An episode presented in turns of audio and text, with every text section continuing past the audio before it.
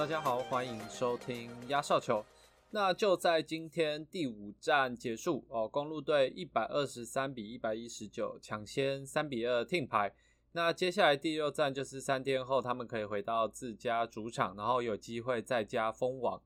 那这一场最后十几秒的时候就差一分嘛，然后那时候 Devin Booker 一个运球运太深，在罚球线附近，然后他要面临包夹，然后转身的时候就被后来第三个包夹的 Holiday 朱 Holiday 超掉球，然后 Yanis 呢就从罚球线就是一路起跑跑到另外一边，然后 Holiday 就一个空中传球 Elie，然后 Yanis 接到之后就直接空中接力灌篮补进哦，然后还被犯规，所以十三秒的时候呢就被拉到差剩三分。那 Yanis 罚球虽然最后没有进，但是在那波罚球中，公路队还是抢到进攻篮板，然后 Middleton 被犯规后就投进一球，然后拉到四分差，然后比赛基本上就这样结束了。这一球超节接力灌篮跟上一场的这个 Yanis 最后的火锅，我觉得可以说是。这个系列赛最经典的两个 play 哦，不过当时 Drew 抄到球之后，也可以完完全全选择不要传球来，就是说你可以运球，然后把时间磨掉，因为那时候剩十几秒嘛，然后你运球的时候你就跑跑给太阳队追，因为太阳队一定会想要来犯规你，然后把时间暂停，那你被犯规，你再罚球稳稳的拿两分，也是一个三分差，或者应该是说大部分的球队在剩十几秒，然后有球权，然后还领先的时候。应该都会选择这样做，因为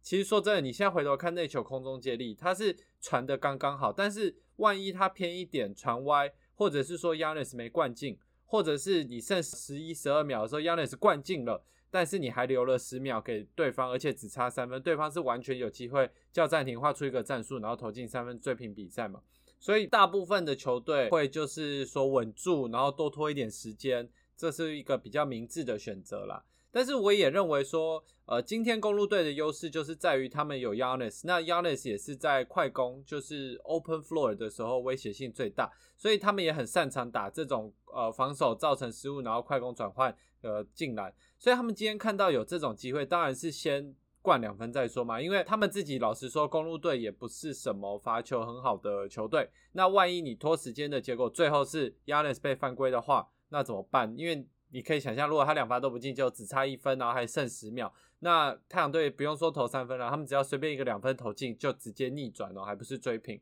所以我认为这一球，他们就是有一点在说，呃，我们不会放弃我们擅长的领域，就是快攻，所以这就是我们的打球方式，有一点类似做出这种宣言啦。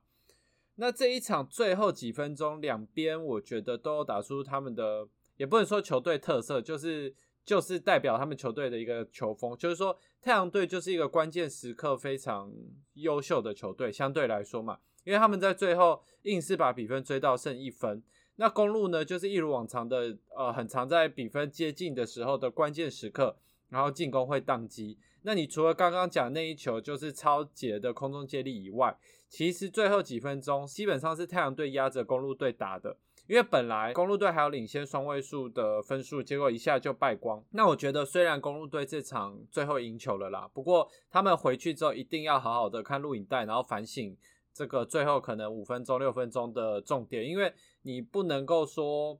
就是我领先双位数最后几分钟败掉，虽然我赢球，然后我就不管了哦，因为。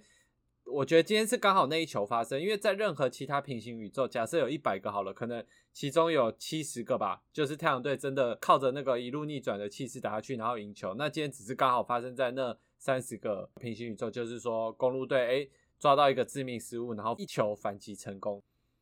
那我觉得这一场最大的功臣应该是 Drew Holiday，因为。他这整个季后赛的评价就是一直上上下下的，像前几场他表现不好的时候呢，他就一直被骂。就是像我自己也有讲嘛，就是他切入，然后最后球都放不进，还不如不要出手。可是他就还是一直出手，所以他前几场命中率是非常非常差，什么投二十中四啊，投二十中五这种。但是呢，在之前前几个系列赛，他也有表现好的时候。然后表现好的时候呢，所有人对他的评价就是说，哦，给他标上一个这个最被低估的球星这种评价。那回到今天的比赛啦，就是说他今天最大的贡献，当然依旧是防守。有一个可以明显的比较的时机点，就是那时候第三节 Booker 在发威，然后 Tucker 就是主守他。结果 Tucker 后来不小心犯规，也是他的第四犯，所以那时候第三节第四犯，教练就把他换下去，那就变成换成 Drew Holiday 去主守这个 Devin Booker。那你就很明显就可以看得出来，在这个时机点之后，呃，Devin Booker 的进攻就打得很不舒服，就是跟之前 Tucker 守他相比之下，那他的命中率也是垂直的下降。所以我觉得这个是一个这场比赛的一个转泪点啦。我还记得我在看的时候，主播还说，哦，公路队应该要很庆幸 Tucker 有犯那个第四犯，因为如果他们没有犯的话，然后继续把 Tucker 留在 Booker 身上，那搞不好 Booker 就会继续维持他的火热的手感，然后一直得分。所以他在没有守 Booker 的情况下，他其实是主守 Chris Paul 的，就是不止这一场啦，就前几场也都是。那我觉得，呃，Chris Paul 这几场表现不佳。很大一个原因，当然除了自己的伤势以外，另外一个就是 Drew Holiday 一个的防守的骚扰啦。所以，嗯，我觉得他可以把 Chris Paul 封印到大概剩七八成的实力哦，让他没有办法这么舒服的去组织球队的进攻。其实，呃，对于太阳队整体的进攻来说，影响是非常非常的大。因为我们就可以看到，像这场为例，他们就很多的是靠换防，然后去单打。哦，但是当他们手感好的时候，当然就像第一节一样，手感好的时候，哦，这看起来就是一个很好的策略。可当他们手感回稳、恢复正常的时候，其实一直单打有一点没效率。那呃，今天 Drew 还有另外一个很大的重点，就是说他在进攻方的贡献呢，也比前几场来的多很多。哦，因为呃，他今天得了二十七分，然后有十三个助攻，那他命中率是有六成的嘛？那我像我讲的，他前几场命中率大概就是落在三成、四成左右了。所以，呃，在太阳队重点防守 Yanis 跟 Middleton 的情况下，他能够这样跳出来担当一些进攻的责任，而且还有十三次助攻，所以我觉得太阳呃公路队今天能够三比二听牌赢球，他应该可以算是一个最大的这个 X 因子啦。那上礼拜录节目的时候，那时候太阳队还是二比零的领先，不过那时候我就说嘛，我认为其实，在系呃季后赛的系列赛里面哈。主场赢球是应该的，所以前两场这个太阳队赢球，我觉得是应该的。他们等于是防守守住了自家的主场。结果第三战呢，回到这个 Milwaukee，那 Yanis 就带领着公路队反扑，然后二十分大胜太阳队。第四战呢，当然是打到最后两分钟，其实最后两分钟太阳队还是领先。结果 Middleton 一个跳投反超前，然后太阳队呢就是靠着 Booker 切入吸引包夹，然后他本要抛投给 Aton 灌篮，结果呢 Yanis 竟然有办法在呃，这个转身，然后呢，在空中把 Aton 那一球盖掉。因为那一球我看了好几次，就是正常速度我看了很多次，然后慢动作我也看了很多次，然后我也就是从可能几秒前就开始放，就是看每一个人的站位什么的，所以我还是不敢相信 Yanis 有办法在那个情况下就是复原 recover 回来赏 Aton 一个火锅。因为其实内球发生的当下，Yanis 已经也被就是 Booker 吸引过去，所以。当 Booker 抛投的时候，Yanis 其实是背对着 Aton 跟篮筐的，结果他竟然可以转身起跳，然后在不犯规的情况下保护篮筐。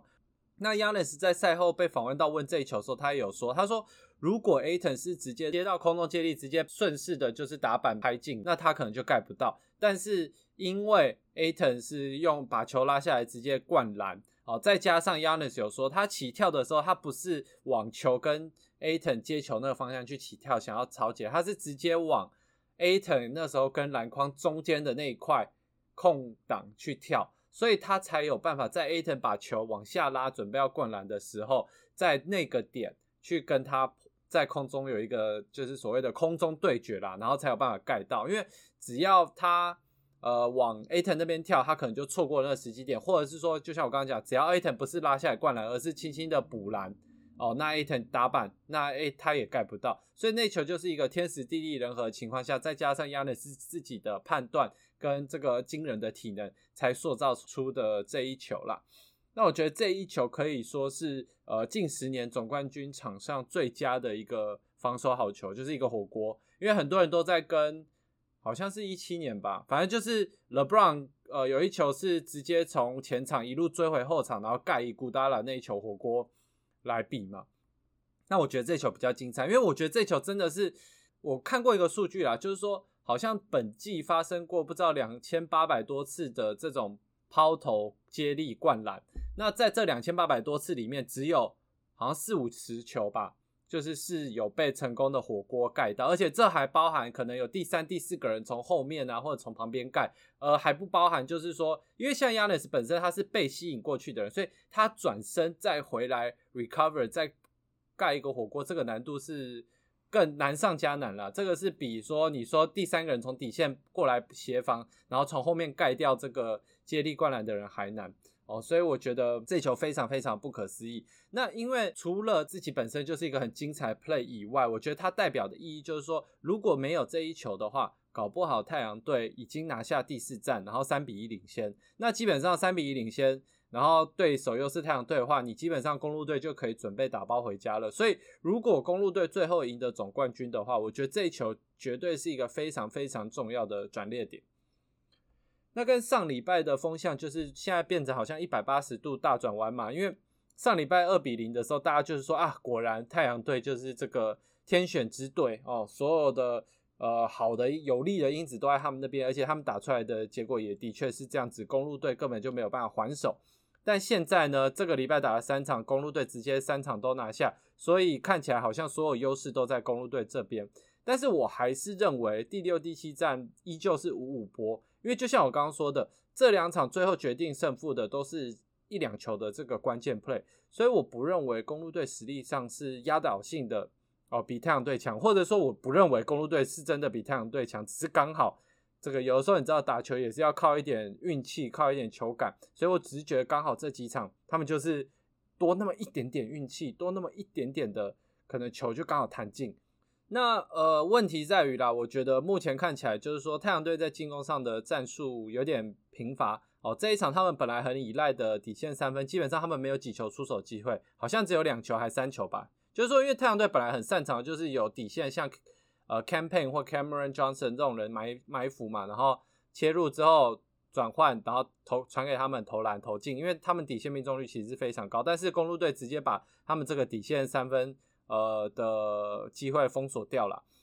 那另外他们就反过来依赖很多我刚刚讲的换防的错位，然后去单打像 Pat Connaughton 或者 Bobby Portis 这样的球员。那这个战术在这一场的第一节是蛮成功的，主要也是因为他们第一节手感实在是太好了，就是怎么投怎么进。可是，在第二节之后，他们手感恢复正常，就变成相对单调了，就一直单打，然后比较没有多团队组织的进攻。那 Booker 呢，这两场表现。非常的惊人嘛！你看 box score，就是呃连两场四十分以上，好像是历史什么第五、第六还是第七人，反正就是大概是这种数据啦，就是非常的惊人。而且他很多进球都是在有防守者的情况下投进的。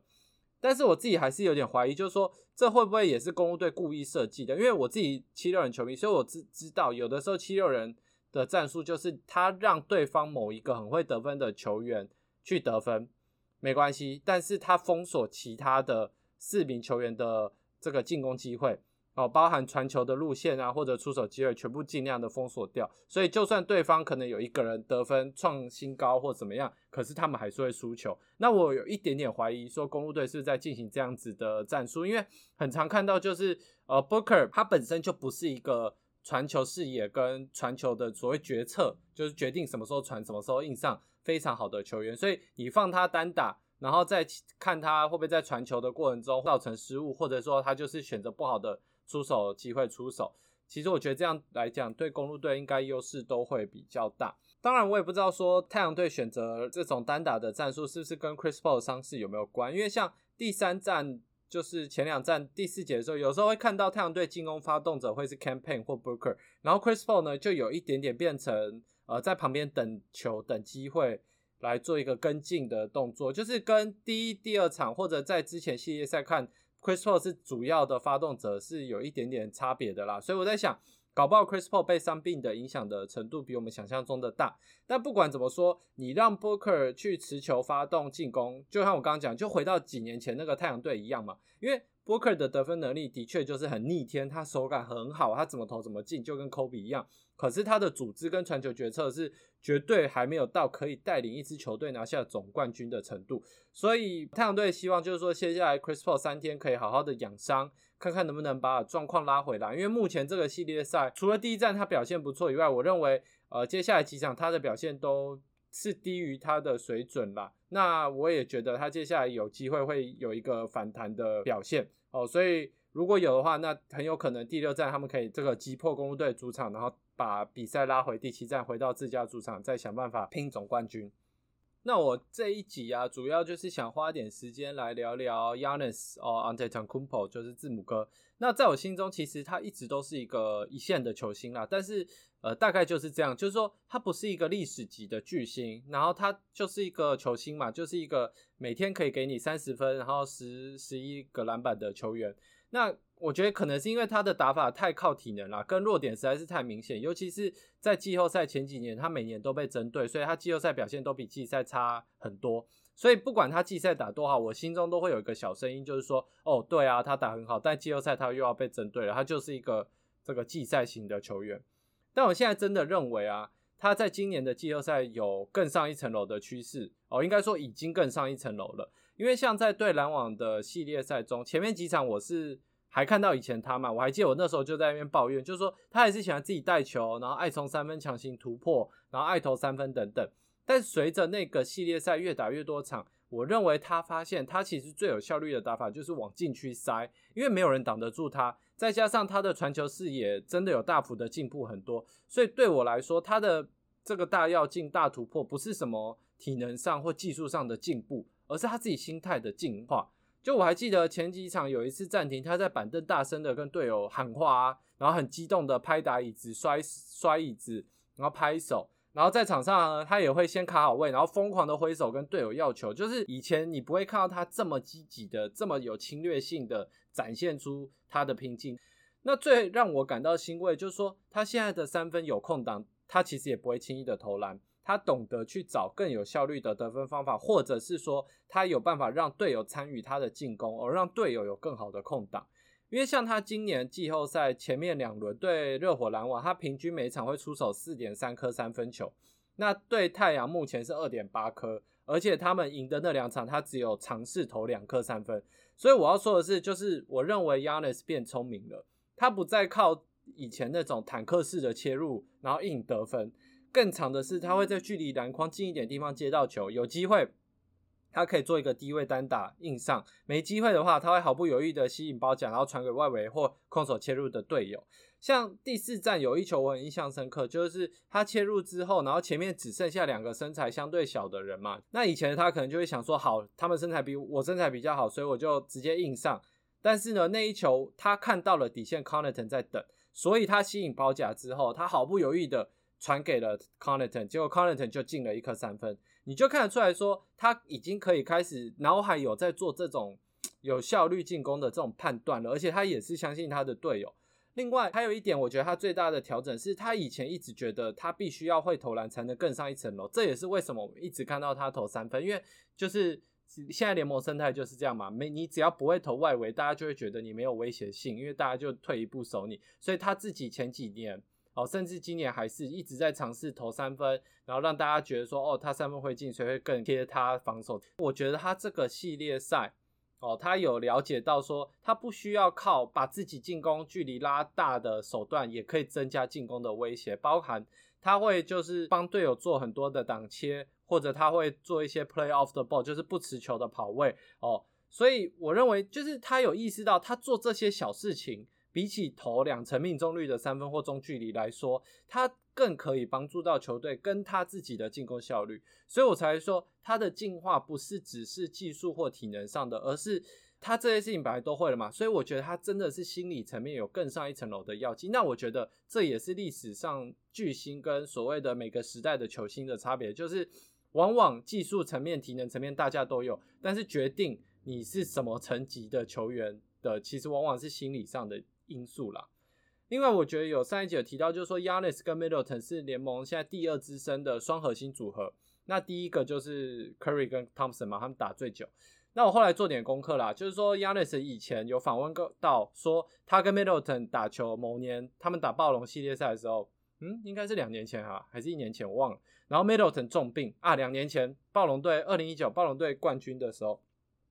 ，Anyway。他就是 Middleton 那时候重病嘛，结果他还是上场，然后拼尽全力。然后 Yanis 就说他那时候就知道他想要跟这样的人打球，因为他觉得他也是这样的人，他觉得他们就是那种会为了赢球拼尽一切的人，所以他想要跟 Middleton 一起追逐总冠军，然后一起完成这这个所谓的在 NBA 的这趟旅程。然后呢，他呢可以当 Middleton 故事中一个很重要的角色，那 Middleton 反过来也是在他整个篮球生涯中一个很重要的角色，所以。我听到这边我就觉得哦，鸡皮疙瘩都起来。就是你现在在联盟很少看到这种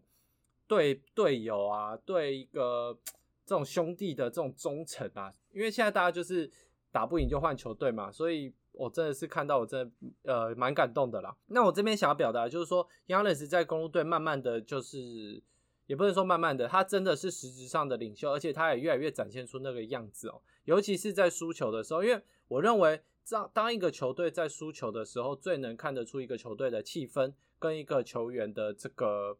说心理素质嘛，也不是，就是跟一个球员的人为人啦。因为有些球员就会在输球的时候把队友丢出去哦，不管明示暗示，就可能会在访问的时候说一些话来暗喻说什么啊，我队友打不够好。可 Yanis 从来不会说这种话。那反过来，Yanis 的队友也不会，因为我记得前几年他们在季后赛每就是有不是很常被那个淘汰出局，然后都会被说是耻辱吗？那被访问的时候，他的队友也是保护他，他就说他们都会说 Yanis 打得很好，是他们自己就是这些围绕他的球员打得不好，他们要更进步。反过来，Yanis 也会说哦。他觉得他可以再做更好，他的队友也已经很拼了，所以你就可以感觉出来说，他在 Yanis 在身为领袖的这一方面的领袖气质是呃成长很多，而且是真的有带到队友的带心啦。所以呃每个历史上的巨星都有他们封神的那一刻嘛。那我觉得 Yanis 有机会在这个系列赛就是所谓的封神，就是历史留名哦。如果公路队最后赢得总冠军，那这个系列赛就会被继承 Yanis 从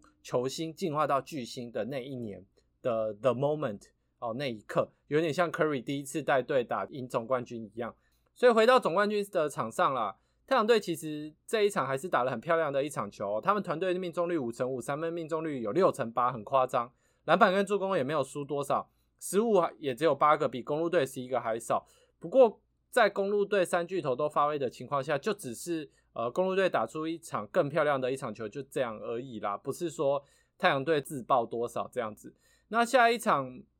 呃，我还是觉得太阳队有机会破公路队主场，然后回家打第七战了。接下来第六站是台湾时间的二十一号的早上，那第七站是只有隔两天，就是二十三号的早上。所以下周我们一定可以见证总冠军的诞生。那我们这集就先到这哦，我们下周见，拜拜。